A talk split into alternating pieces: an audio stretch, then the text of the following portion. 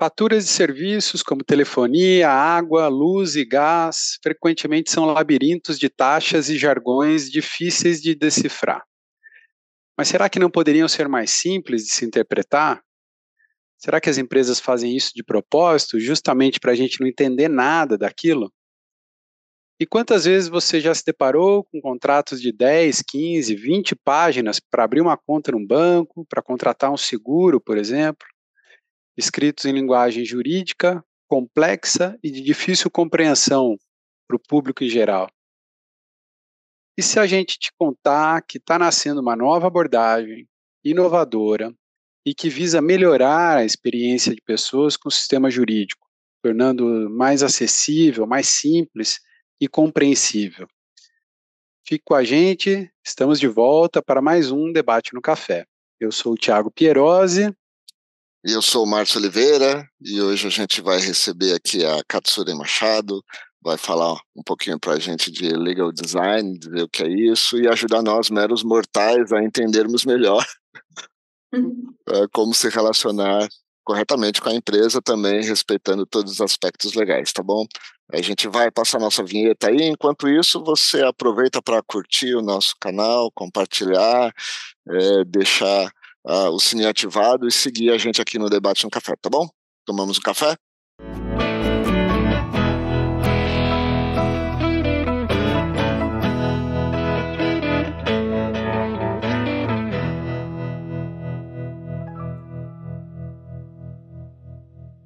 A Katsuren é advogada, professora, palestrante, escritora e consultora especialista em experiência do cliente. Atua nas áreas de comunicação, business design e inovação na gestão e desenvolvimento de projetos. Ela é colunista em portais como HSM Management, Fast Company Brasil e MIT Zulon Review. Katsuren, seja muito bem-vinda ao Debate no Café.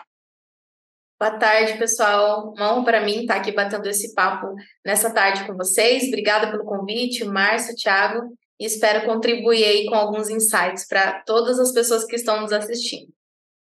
A gente que agradece, a gente que agradece, Catura, é uma honra ter você aqui também, tá bom? Vai ser um papo bem legal, sem brincadeirinha com o Legal aí, né? vai ser um papo bem legal mesmo. Já pra, brincando. Já brincando, e para ele ficar bem mais legal, vamos fazer um brinde, vamos fazer um brindezinho, que é tradição do nosso debate no café aqui, para começar bem o bate-papo, tá bom? É isso aí. A vida fica muito melhor com café. A vida fica muito melhor com café. Essa é uma bela frase para camiseta, ó. fica então, gostei da frase, mas de fato fica muito melhor com café.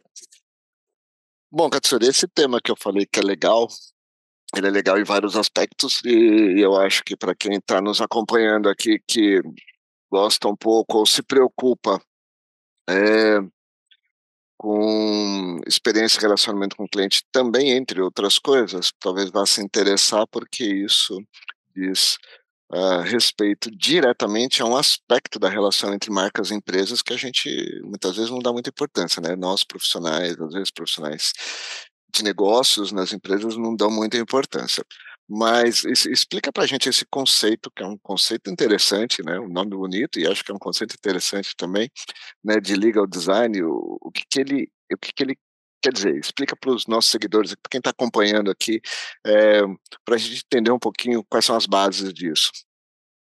Legal, Márcio. Bom, o conceito legal design ele surgiu pela primeira vez lá na década de 90 com uma professora de, de uma universidade de Zurique, é, Colette, a professora Colette, é, e o sobrenome dela é muito esquisito, eu não consigo falar, assim, eu, eu não vou nem me atrever a falar para não falar errado. É, mas ela, numa tese dela, ela mencionou pela primeira vez o, o termo legal design. Só que, se você fazer uma pesquisa rápida, é, você vai encontrar com mais facilidade a professora de Stanford, a Margaret Hagan, como uma das principais né, fomentadoras do conceito. E, assim, acho que foi muito pelo trabalho dela que o legal design ganhou a amplitude que tem hoje.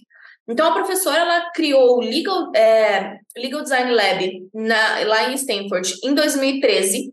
E em 2017, ela escreveu um livro, Law by Design, que tem na internet, qualquer pessoa consegue ler ele, é, é aberto e é um, um, livro super legal, é um e-book que traz é, o conceito de legal design e alguns cases, algumas possibilidades, né, dentro do, dos projetos que eles é, desenvolveram ali no Legal Design Lab, ela compartilhou nesse livro algumas aplicações práticas, é um, é um livro bem didático, é, e aí a partir disso, o tema começou a ser divulgado, conhecido, mas só chegou aqui no Brasil, assim, eu, eu comecei a, a, a, ver pessoas comentando sobre isso aqui no Brasil lá para 2018, 2019, que, que eu vi, assim, um, um, um burburinho maior, tá? É, então, é, e aí, a partir disso, nós temos amadurecido muito esse debate, é, qualquer pessoa que diga que é um profundo especialista é, é um pouco até, eu falo que eu sou especialista porque eu estudo há muitos anos, já desenvolvi vários projetos, mas acho que é até um pouco, um pouco de ousadia nossa falar isso, porque a gente está descobrindo as possibilidades, a gente está é, na adolescência dessa nova era. Eu brinco que a gente está co-construindo todas as transformações dentro do direito. Mas eu acho que é muito importante é, o caminho que a gente vem seguindo, porque, por exemplo, lá no início, quando a gente falava sobre legal design, muitos advogados mais tradicionais falavam assim: isso aí é modinha, isso aí não pega jamais, o, o judiciário nem vai aceitar essas coisas. E aí, lá em 2020, é, a gente começou a ver regulamentos, é, não só, é, as, diga, digamos, dizendo que aceitavam no judiciário, os juízes, os magistrados, dizendo que aceitavam é, no judiciário, como recomendavam. Então, começou a sair decretos, regulamentos, vários documentos normativos recomendando o uso da abordagem do legal design, as aplicações de Visual e, e aí o ápice para mim foi quando o ministro Fux falou lá no STF sobre legal design e eles têm um, os projetos internos, né, coordenado na época pelo, pelo Tiago Montijo, é, que, que utiliza dessa abordagem, que utiliza desses conceitos, desses princípios para é, facilitar a comunicação. Então, eu, eu penso que hoje nós estamos já bem, é, bem melhor, digamos, embasados, porque além de termos é, artigos e pessoas estudiosas das maiores universidades falando sobre o conceito, né? Surgiu em Stanford, mas é, já tem professor, é, professores e estudiosos em, universidades em todo o mundo, é, não só nos Estados Unidos, mas, mas na Europa também, que estuda profundo, profundamente o tema e tem é, ampliado o debate. E aí agora, além disso, nós temos aí é, cortes de todo mundo é, recomendando o uso, né? Tem até lá no Canadá, eles até legislaram, até criaram lá uma lei utilizando os conceitos de legal design e, e foi super, super bem aceito pela população, óbvio, né? Porque quem é que entende hoje as leis como elas são publicadas? E, e aí eu, eu penso que nós estamos num cenário muito positivo, apesar de ainda é, esse conceito ser conhecido mais nas grandes nos grandes centros, nas capitais. Se você vai falar sobre legal design, às vezes lá para o norte, lá para o sul, às vezes as pessoas ainda não, não sabem o que é. Então a gente ainda tem muito trabalho a fazer. Está restrito aos grandes centros e às grandes empresas? Sim, infelizmente, assim, a maior parte da, da, das pessoas que, que conhece, que debate, até os eventos, se você for ver, os eventos que, que tem como tema legal design, é São Paulo, Rio de Janeiro, é um ou outro que você vê mais espalhado, assim, mas com, com intensidade mesmo, é sempre nas capitais. E Katsuri. e capitais daqui, né? Não, e capitais daqui, né? Porque eu falo capitais, poderia ser lá no norte, mas não, é, é mais aqui mesmo. Não, emendando no que o Márcio comentou, né? Mais focado em empresa, existe algum setor mais específico, um setor, né? Eu comentei aqui setor de serviços, que a gente tem dificuldade com as faturas, é, de repente, ou banco, seguro, que a gente sabe que são é, serviços um pouco mais complexos. Existe alguma distinção ou não? Na verdade, não. É, tudo que, que você imaginar que envolve relações legais, que envolve questões né, que regulamentam relações, o legal design ele pode, pode ser utilizado. E aí, se você for olhar, toda a nossa vida é pautada por normas legais, né? Nós vivemos em sociedade e por isso a gente está o tempo todo submerso em ordenamentos que muitas vezes são explícitos e outras vezes são implícitos. E tudo que envolve o direito, é, a abordagem do legal design, ela pode ser amplamente aplicada e, e vários são os benefícios, né, dependendo do desafio concreto. Agora, diz uma coisa, é, não é só pegar um texto legal, um contrato, um, aqueles documentos que no final de um cadastro a gente tem que dizer que concorda e aceita com tudo, 50 páginas, mas a gente não leu metade. Aliás, não leu nenhuma, não é nem metade, não leu nem a primeira, ninguém lê aquilo. É, e se lê também não vai entender nada. Então, assim, não é só é, pegar, é, é, só pegar aquilo e colocar num português mais fácil, vamos chamar assim, de maneira mais simples. Que, é, na não, prática, eu... na prática, o que, que aqueles textos grandes podem virar? Olha, algumas pessoas reduzem o legal design ao visual law. Isso que você está falando é visual law, visual law. porque a gente está falando de transformar a comunicação utilizando não só diretrizes de linguagem simples, como princípios de design gráfico para entregar a informação de uma maneira mais palatável, mais user-friendly, né? Uhum. Então a gente está falando de forma e função da comunicação. Mas o legal design é muito mais amplo que isso. E eu até lá atrás deveria ter dito isso para começar, né? Legal design, eu gosto muito do conceito da professora é, Margaret Hagan, que ela fala que é a união de direito, design e tecnologia. Então a gente integra conhecimentos para entregar produtos e serviços jurídicos que são mais utilizáveis, que são mais eficientes. É, isso se, se, se dá apenas na comunicação? Não. É, tem um trabalho de uma juíza lá nos Estados Unidos que chama Victoria Pratt. Tem um TEDx dela incrível, que, é, que ela fala sobre justiça procedimental. Nada, é, o termo muda, né? O nome muda, justiça procedimental, mas nada mais é do que o conceito puro do que é o legal design. Ela foi designada para um tribunal onde nenhum juiz queria ficar, porque eram os casos mais problemáticos da corte. É, e aí havia muita, é, como que eu posso dizer, é, é, pessoas que rescindiam muito nos crimes. E era muito problemática a comunidade ali em volta do tribunal. E aí ela pensou: como que eu posso estruturar isso de uma maneira diferente?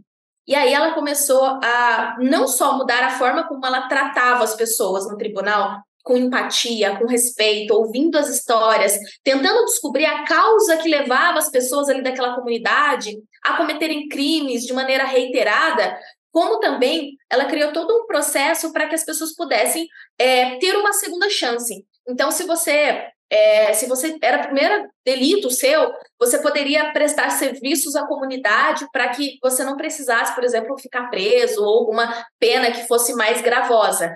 Então, isso aí é legal design puro, porque é você entender como que eu posso ser mais eficiente, como que eu posso prestar um serviço de uma maneira mais humana, né? Porque o legal design é muito sobre trazer humanidade ao direito. Então, a comunicação é um desses dessas possibilidades, mas a gente pode falar de processos, a gente pode falar até do redesenho do sistema judiciário. Só precisa de muita boa vontade, né? E, e, e trabalho duro, porque o sistema judiciário é bem complexo. Mas a gente tudo que envolve né, o direito e que talvez haja um problema que não é solucionado da maneira mais eficiente, a gente pode utilizar o conceito do legal design, essa abordagem, para redesenhar tudo. É como, como se a gente, a gente dissesse assim: a gente pode reconstruir o direito de uma maneira diferente. O que isso significa? Se é um, um, uma plataforma, se é a comunicação, se é um processo, as possibilidades são infinitas. Legal.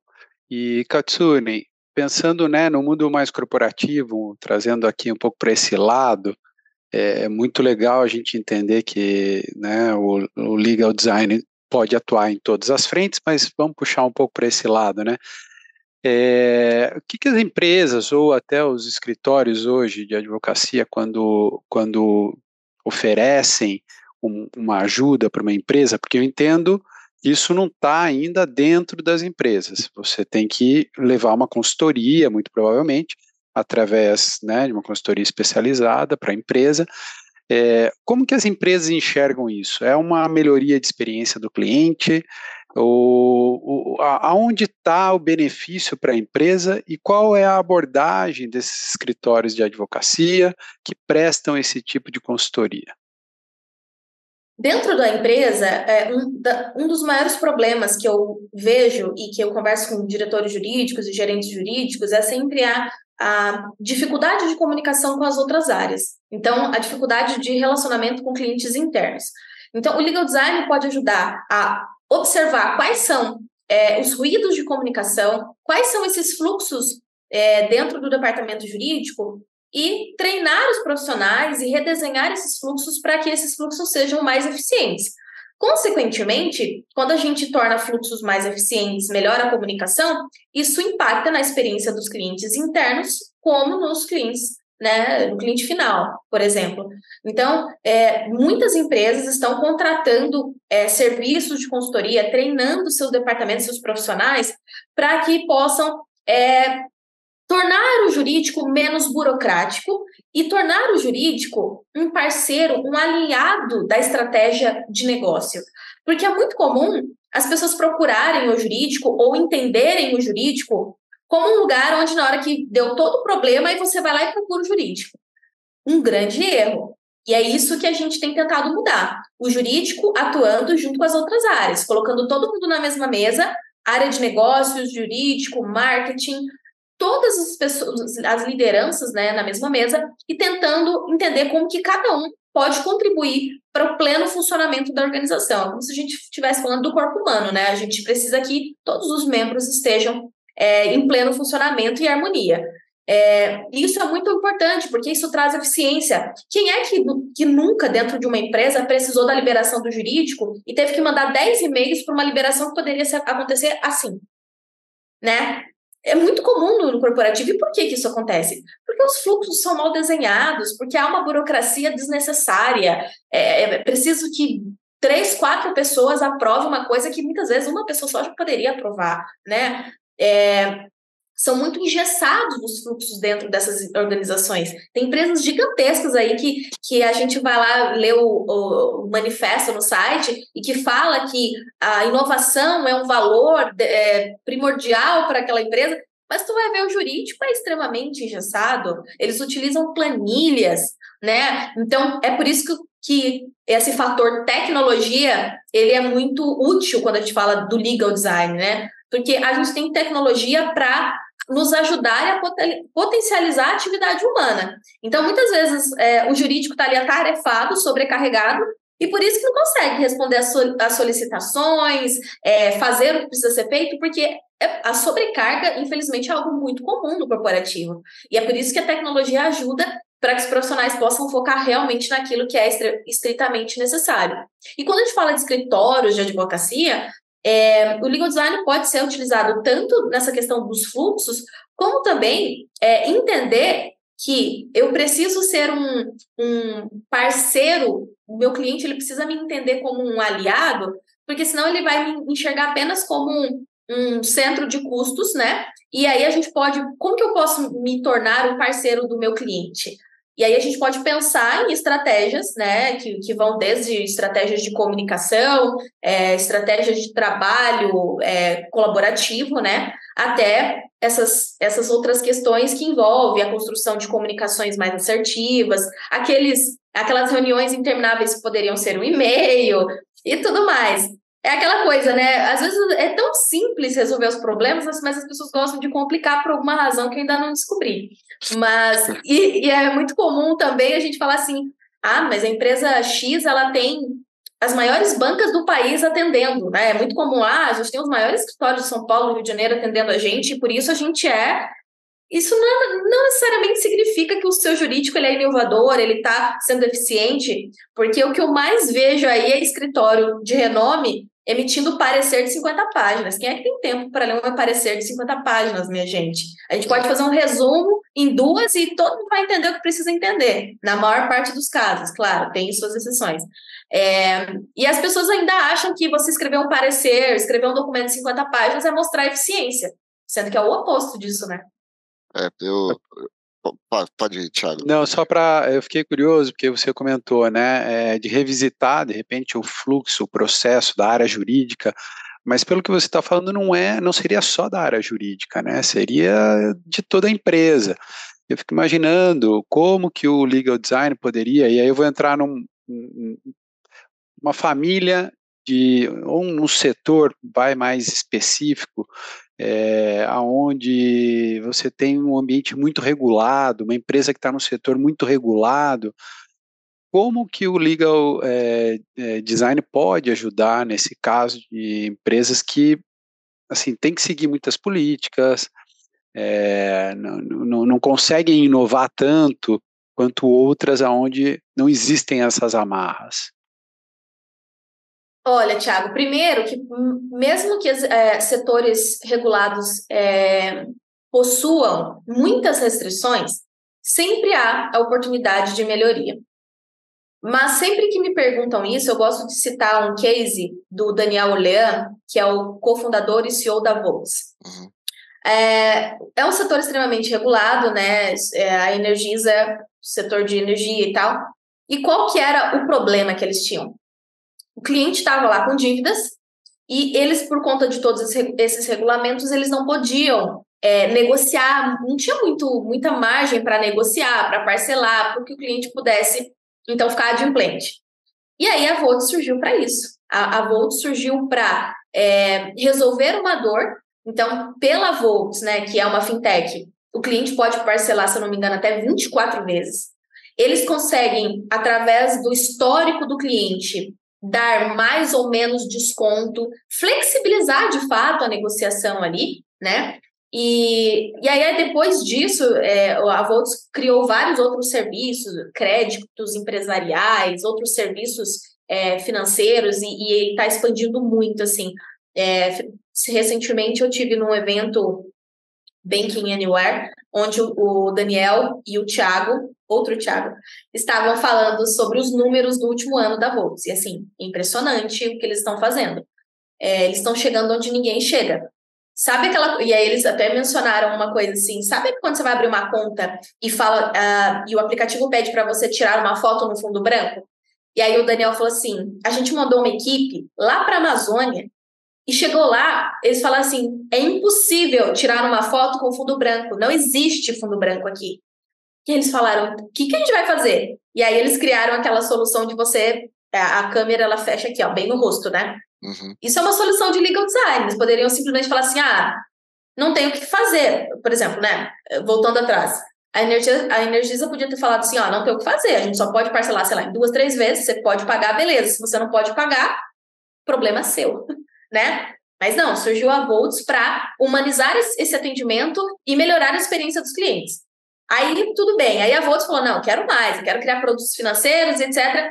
Tá, mas eu quero atender onde os bancos não chegam. E aí foi para regiões onde a maioria dos serviços financeiros não alcançam.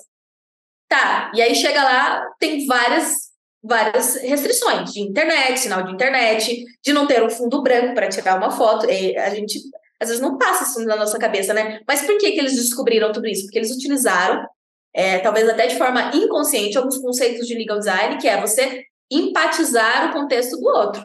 É você entender qual que é o contexto do outro para daí você pensar em soluções que podem ser mais efetivas. E eles só descobriram isso porque eles mandaram o pessoal, a equipe lá para a Amazônia mesmo, para entender o que estava acontecendo. E, então, assim, eu, eu acho que esse é um, um grande case, um grande exemplo de que a gente sempre pode fazer alguma coisa.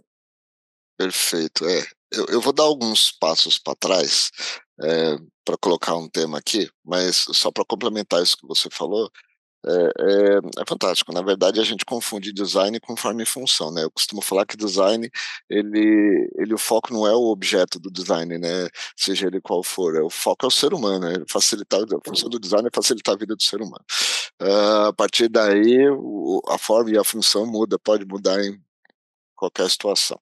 Mas eu, eu, queria dar alguns passos atrás, lá quando o Thiago falou do mundo corporativo, uh, porque eu acredito que é, isso possa ser a dor de muita gente que vai estar tá nos assistindo aqui. Né? Uh, sempre quando algo tem que ir para o jurídico de alguma empresa, é, todo mundo coça a cabeça. Seja um simples contrato, fornecedor, não, mas eu preciso. É, coça a cabeça. Por quê?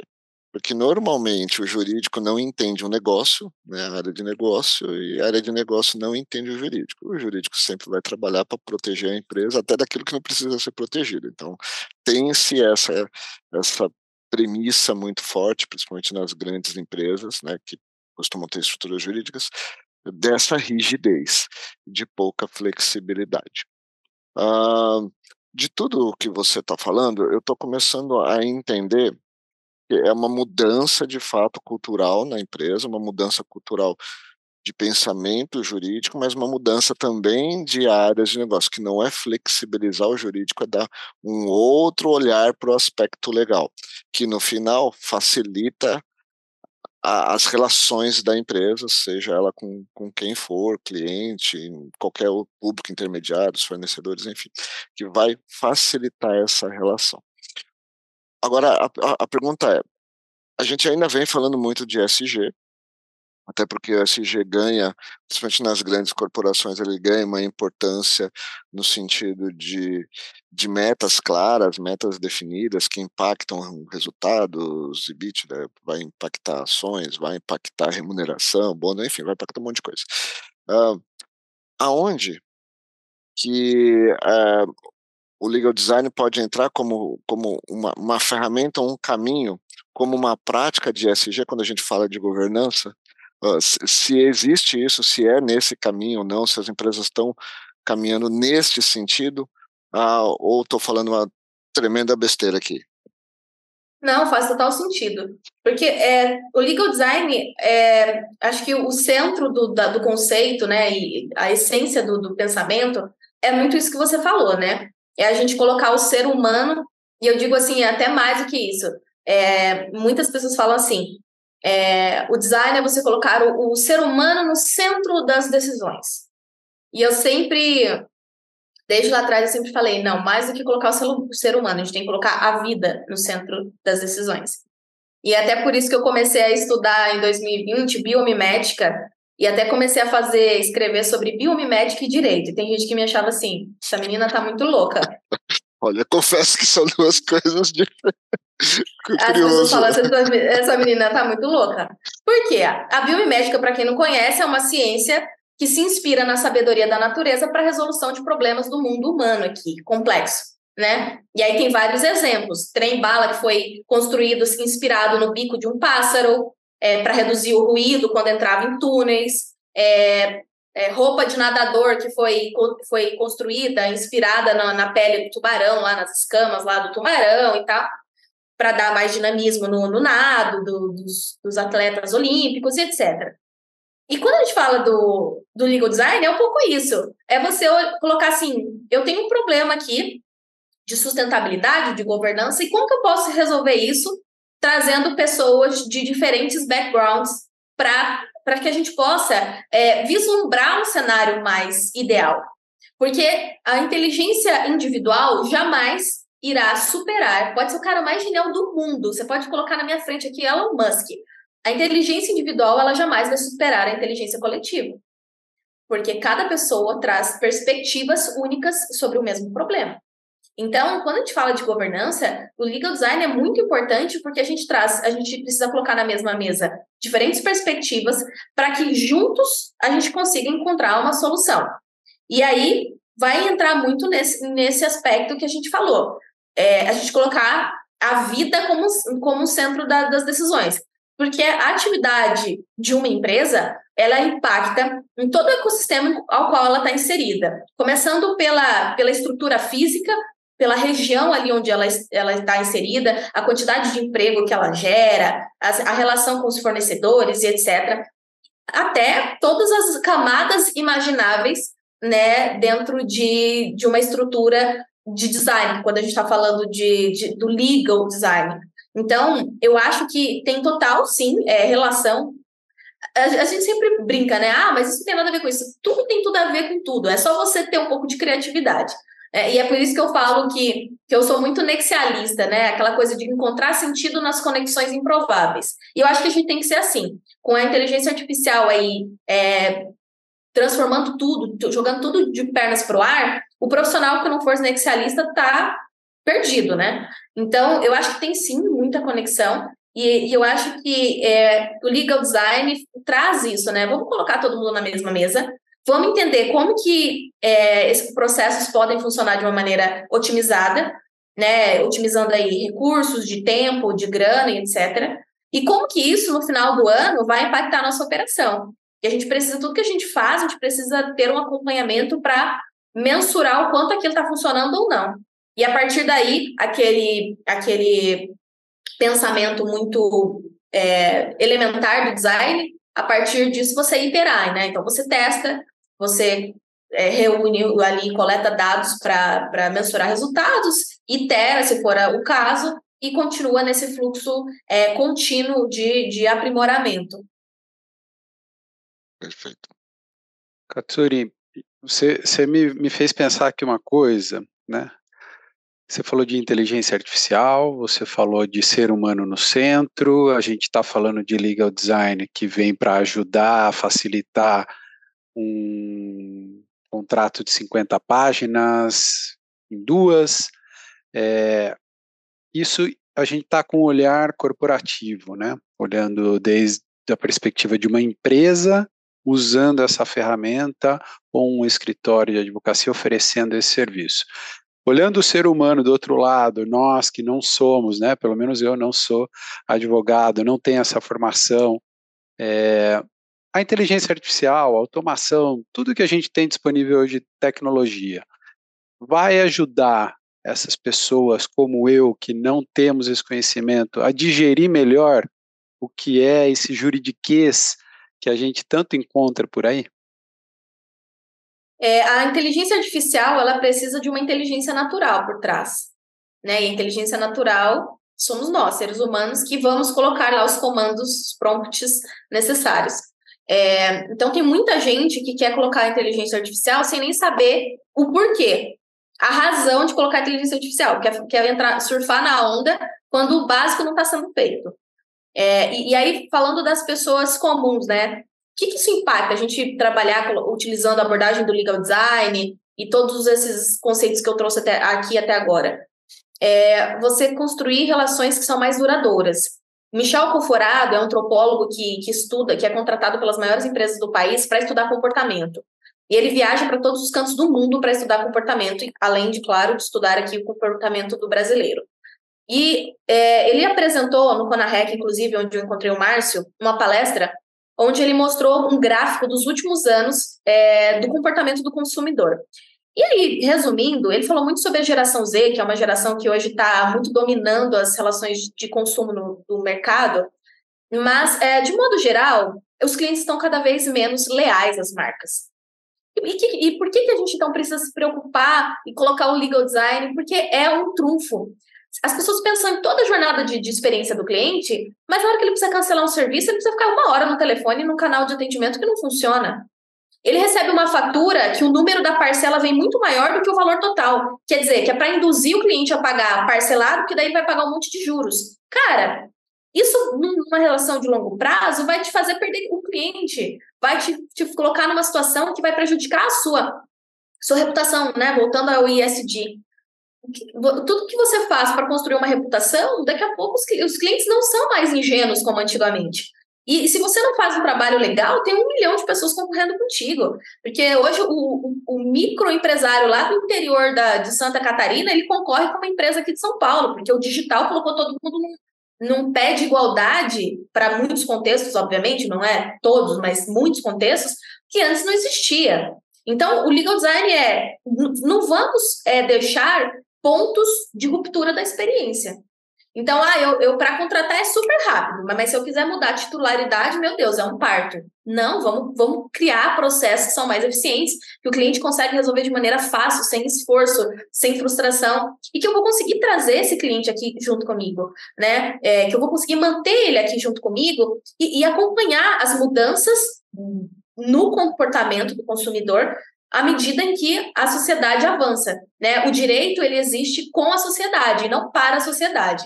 Então a gente precisa acompanhar essas mudanças. Um exemplo muito prático é o contrato que antes se enviava por e-mail e hoje tem empresas que enviam um contrato pelo WhatsApp e que re redesenham o contrato. Então, um contrato que tinha antes 10, 15 páginas, hoje tem 5, às vezes 4.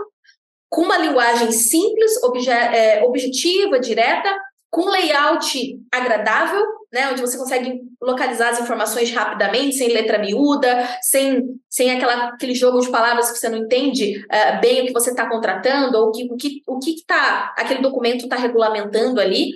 É, e aí os contratos que demoravam, sei lá, uma semana, 15 dias, 20, 20 dias para serem assinados, hoje às vezes são assinados em 48 horas.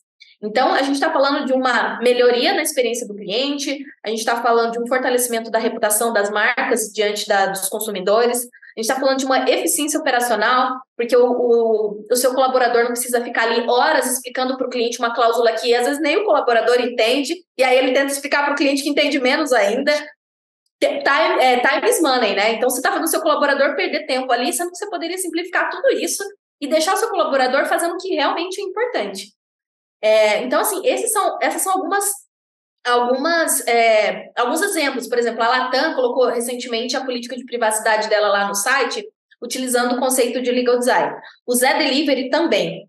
É, então, você entra lá no site, você vê que a política de privacidade ela tem um tom de voz do Zé Delivery, que é um tom de voz descontraído, informal, então, segue o tom de voz, o que eu acho muito legal, porque precisa ter coerência. Você não pode querer fazer uma propaganda legalzinha na televisão, e aí, na hora que o cliente vai ler um termo, vai ler um contrato, é aquela linguagem engessada é, no formato dos, da década de 50. Não tem coerência.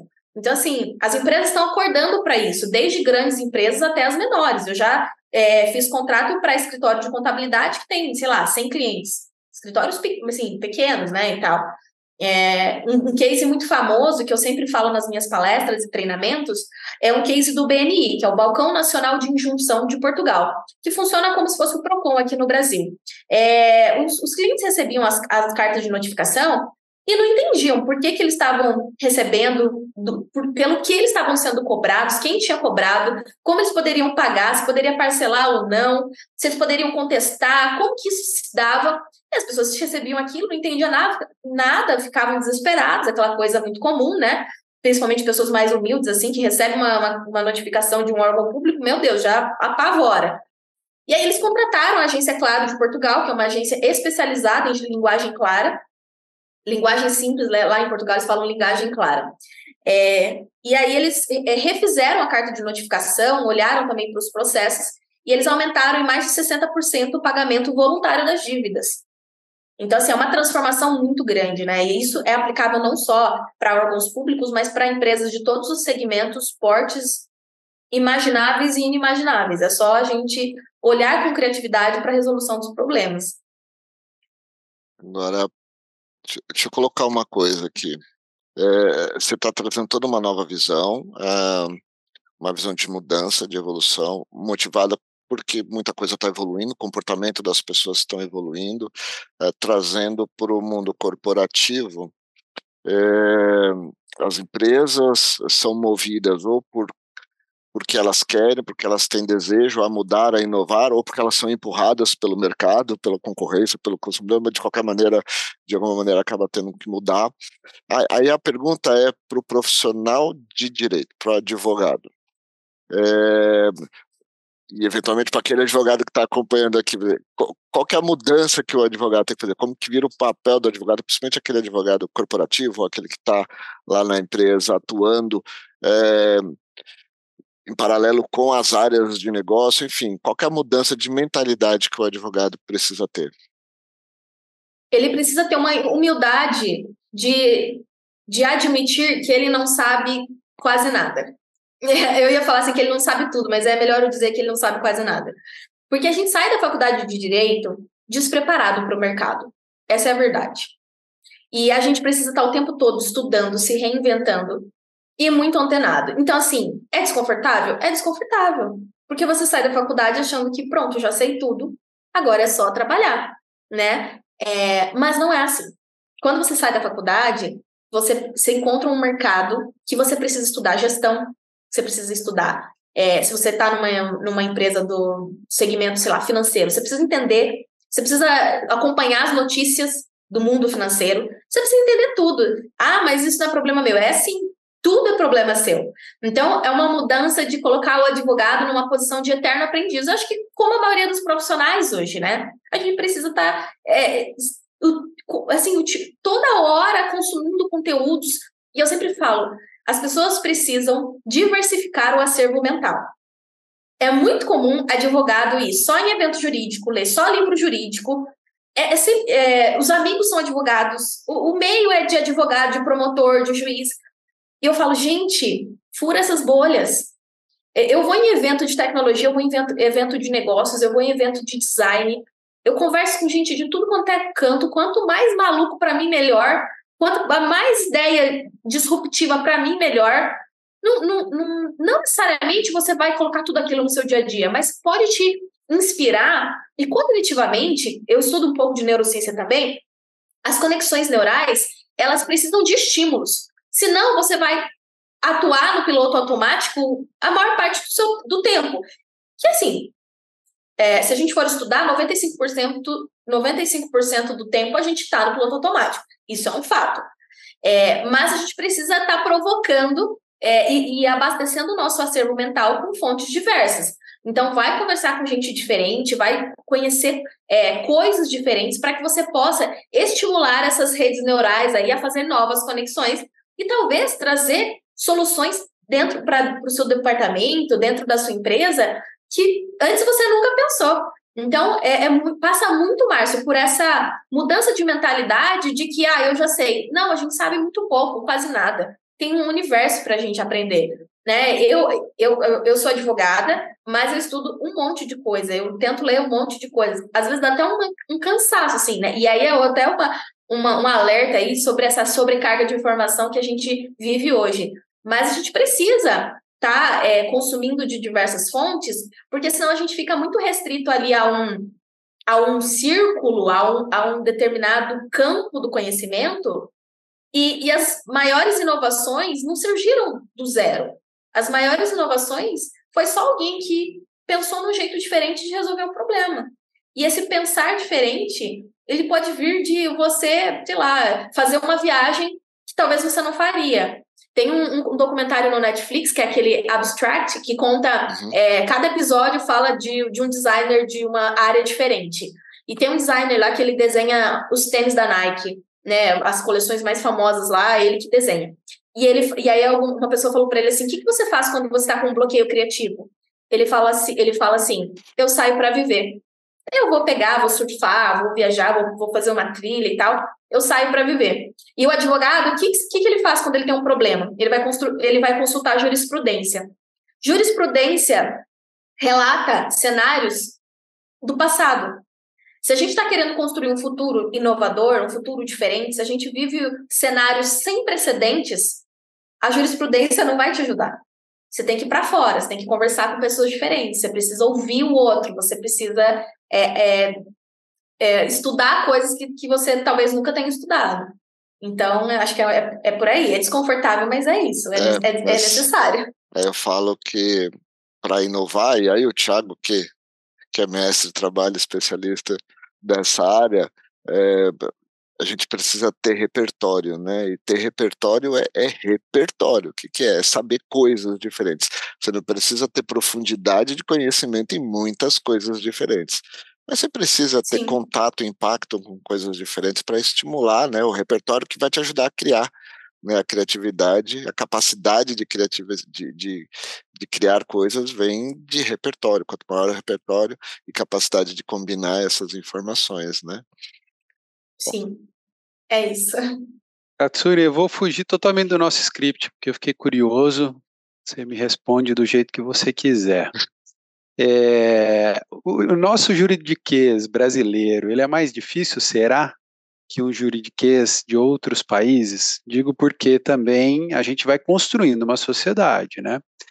É, recentemente, eu já até comentei isso num, num outro episódio que a gente gravou, é, saiu um ranking de nível de confiança entre os indivíduos de uma mesma sociedade, o Brasil estava muito mal ranqueado, bastante mal ranqueado, né? Era um nível de confiança entre os indivíduos muito baixo o que eu entendo. A partir disso, né, se eu não, não crio uma relação de confiança entre indivíduos, eu preciso de um contrato de 50 páginas, imagino eu.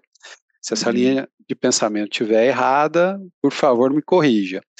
É, e a gente também né, tem um, um, uma, uh, o nosso direito, né, o nosso juridiquês, ele vai nascendo, como você falou, da sociedade e para a sociedade. Como isso se conversa na tua visão? É, não, o Brasil não é tão complicado assim. É, como que o legal design também pode ajudar nesse caso? É, eu acho que é, esse juridiquês, né, essa linguagem complexa, ela é própria do direito e isso acontece em, em todos os lugares do mundo, assim. É claro que o Brasil é recorde de burocracia. Não é à toa que tem muitas startups indo para a Estônia é, é, empreender na Estônia, porque lá os, os, incentivos e os processos são bem menos burocráticos para quem quer é, empreender. É, mas em qualquer lugar do mundo, assim. Uma vez eu escutei uma entrevista do Joshua Walker, ele tem um livro é, muito famoso no direito que chama Legal AI, e ele fala sobre inteligência artificial, sobre essas transformações no direito há muitos anos. É, e ele falava sobre isso, né? É, as pessoas, às vezes, elas estão tão preocupadas em se resguardar que as, elas não levam em consideração é, os impactos da concretização ou não de um negócio. Tem gente que prefere quem é que nunca recebeu, né, principalmente grandes empresas? Ó, ou você assina esse contrato do jeito que tá, a gente não muda, é padrão, a gente manda os contratos para todos os nossos fornecedores, é desse jeito. Ou você assina, desse jeito, ou a gente não faz negócio. É muito comum isso acontecer. E é absurdo isso. Porque você fala assim, cara, eu prefiro perder um negócio do que, do que flexibilizar uma cláusula ou outra no contrato. É absurdo isso. Isso acontece em todos os lugares do mundo. Então, é, o juridiquês ainda é uma, um grande problema em qualquer lugar, né? É, infelizmente. E o, o legal design ajuda muito nisso, né? De é, vamos pensar aqui quais são os, os, a aptidão de riscos para a minha companhia. Então, tem companhia que é um pouco mais ousada, que assume alguns riscos a mais que outras. É, mas dentro do, da, da minha cultura aqui, é, até onde eu posso assumir de risco, porque o risco sempre vai existir, não existe qualquer relação zero risco, mas até onde eu vou assumir e, e até onde eu vou flexibilizar. flexibilizar. É, eu sempre falo também uma coisa: uh, para que, que tu vai repetir no contrato se tem legislação regulamentando o que você está querendo repetir ali na cláusula? Contrato nenhum tem força maior do que, do que a lei. Então, assim, você pode colocar o que você quiser no contrato e as pessoas podem assinar e beleza. Se tiver em desacordo com a legislação, acabou. Tem uma hierarquia dentro do direito, a hierarquia normativa, onde contrato nenhum tem força maior do que a lei. E aí tem gente que insiste em ficar colocando cláusula, repetindo texto de lei. Para quê? Você cria, quando mais uma vez, cognitivamente, toda vez que a gente fica inseguro, porque por um desconhecimento, por uma quando a gente se sente impotente diante de uma situação, a gente aciona todas as armas de defesa. Então, por que, que você vai colocar uma cláusula ali que você vai acionar todas as armas, as armas de defesa, de alerta do seu cliente, sendo que já está falando lá na lei? Tudo bem, tem o Código Civil, Código de Processo Civil, tem inúmeras legislações regulando aquilo. Não precisa ficar repetindo isso no contrato. Coloca no contrato estritamente o que você precisa entender o que, o, que precisa estar ali estipulado de deveres e obrigações. Pô, o resto tem a lei para regulamentar. Então, é, as, as, empresas têm muito isso. Ah, mas se eu esquecer de colocar isso, tem a lei. E qual que é o seu medo, né? Então, eu, eu acho que as pessoas precisam... É... E outra coisa também, né? Não existe inovação sem risco. Ah, eu quero inovar. Ah, mas eu quero correr o risco. Então, então não vai rolar, né? Não tem como. Definitivamente. Inovar sem risco, impossível. A gente sempre está borderline. Inovar com né? segurança, né? Não, eu quero inovar com segurança. Com segurança. eu já ouvi isso, tá? Eu, gosto inovar com eu já ouvi essa frase. Eu quero inovar com Meu segurança. Deus. Eu gosto da inovação que não tem nenhuma legislação. Essa é a melhor. É aquela que Meu não Deus. tem nada legislado sobre. Essa realmente é uma baita inovação. É Mas enfim, pode ser um próximo episódio. Porque hoje eu vou, vou sem muros, né? Sem muros. Só, sem inova, muros. mas dentro desse limite aqui, né? Você Olha, os muros, só inova dentro da caixinha. Difícil. Vou fazer Nossa. aqui Timekeeper. é, a gente está chegando no final. Katsuri, já vou agradecer a tua participação, um fantástico aqui, tua participação, um episódio muito legal. É, quem ficou conosco também, super agradeço. Márcio, super obrigado.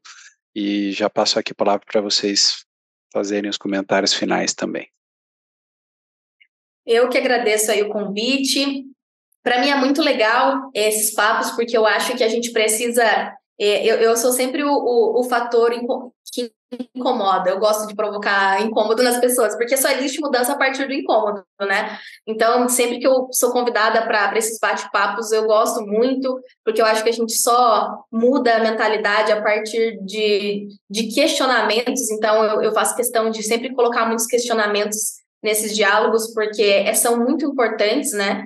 E, e a gente precisa caminhar para um corporativo diferente, né? Eu acho que os modos que a gente que nos trouxeram até aqui é, não são os mesmos que vão nos levar além. Muito bom, é isso aí, né? O livro Connecting the Dots do John Chambers traz isso, né? É, é e aí vamos usar uma outra aqui também do, do Einstein, que se a gente quer resultados diferentes, a gente precisa fazer diferente as coisas, né? Muito bom, Katsuri, muito obrigado.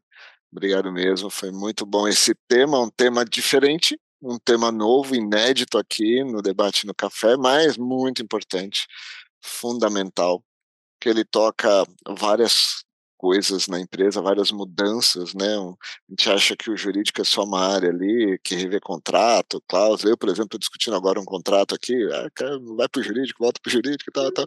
Mas, assim, é, é, vai além disso, né? E, e é, a gente precisa despertar, fazer essas provocações que você fala. Então, espero que quem esteja, é, quem nos acompanhou até aqui, tenha sido provocado, possa levar essa provocação para sua empresa, se você está no mundo corporativo, possa fazer essa mudança na sua empresa, se ser um empresário, um executivo, um empreendedor, tá bom? Muito obrigado por ter ficado aqui conosco até agora. De novo, compartilha, segue aí o debate no café. Tiago, obrigado mais uma vez. Katsuri, muito obrigado, sucesso para você aí nessa jornada de provocar as pessoas para uma mudança, tá bom? Obrigada eu e convido também a todos que estão nos assistindo a me acompanhar nas redes sociais. Estou lá no Instagram, no LinkedIn, sempre compartilhando conhecimento. Katsurin Machado. E fico à disposição também para quem estiver nos assistindo quiser bater um papo, tiver dúvidas, pode me mandar lá. Legal. A gente vai deixar aí nos comentários todos os links da Katsurin também. Tá bom? Vai lá e segue ela, porque ela é fera também. E até o próximo debate no café para todo mundo. Tchau, tchau. Tchau, tchau.